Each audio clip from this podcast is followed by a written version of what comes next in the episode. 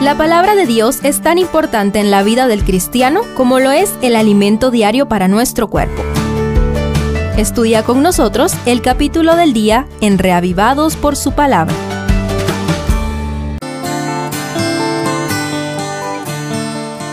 Zacarías 5 presenta dos visiones íntimamente ligadas que aterrizan en la realidad espiritual del remanente y la solución definitiva del problema del pecado.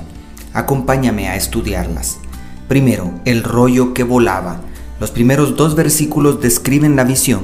De nuevo alcé mis ojos y tuve una visión. Vi un rollo que volaba. Me preguntó, ¿qué ves? Respondí, veo un rollo que vuela de 20 codos de largo y 10 codos de ancho. Inmediatamente el ángel brinda la interpretación. Entonces me dijo, esta es la maldición que se extiende sobre la faz de toda la tierra porque todo aquel que hurta, según está escrito en un lado del rollo, será destruido, y todo aquel que jura falsamente, como está escrito del otro lado del rollo, será destruido, dice el verso 3. Parece que el robo se usa para representar todo pecado contra el prójimo y el falso juramento todo pecado contra Dios. Y luego Jehová determina el alcance de la maldición en el 4. Yo la he enviado, dice Jehová de los ejércitos, para que entre en la casa del ladrón y en la casa del que jura falsamente en mi nombre, permanecerá en medio de su casa y la consumirá junto con sus maderas y sus piedras. La lección principal es obvia, tanto para el remanente de los días de Zacarías como para el de los nuestros. En el capítulo 3, Dios demostró su disposición a cubrir la vileza de los pecados de su pueblo, proveyendo vestiduras espléndidas para todo aquel que se arrepienta. Todos podemos ser revestidos con la perfecta justicia de Cristo si reconocemos nuestra condición, aceptamos el don inmerecido de su perdón y abandonamos el pecado mediante el poder de su Espíritu. Sin embargo, si no aceptamos la salvación por gracia, el salario de la maldición del pecado nos alcanzará irremisiblemente. Nosotros elegimos. Segundo, la mujer en el Efa.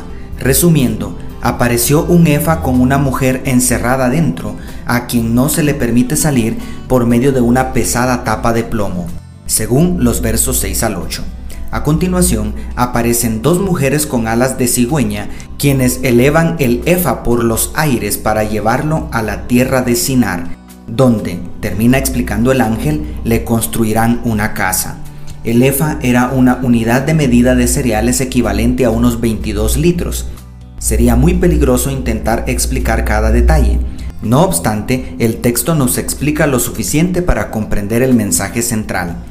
Dos veces insiste el ángel que la mujer contenida en el Efa es la personificación de la maldad, es decir, la iniquidad y apostasía de Israel que Dios procuraba eliminar.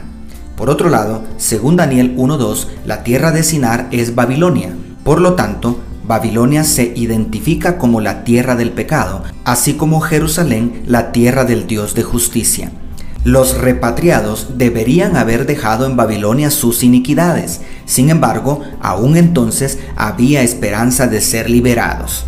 Además, la simbología también podría indicar que, así como Dios estaba llamando a su pueblo a salir de Babilonia para unirse al remanente, de la misma manera, aquellos repatriados que no permitieran que su carácter fuera transformado debían ser devueltos a Babilonia.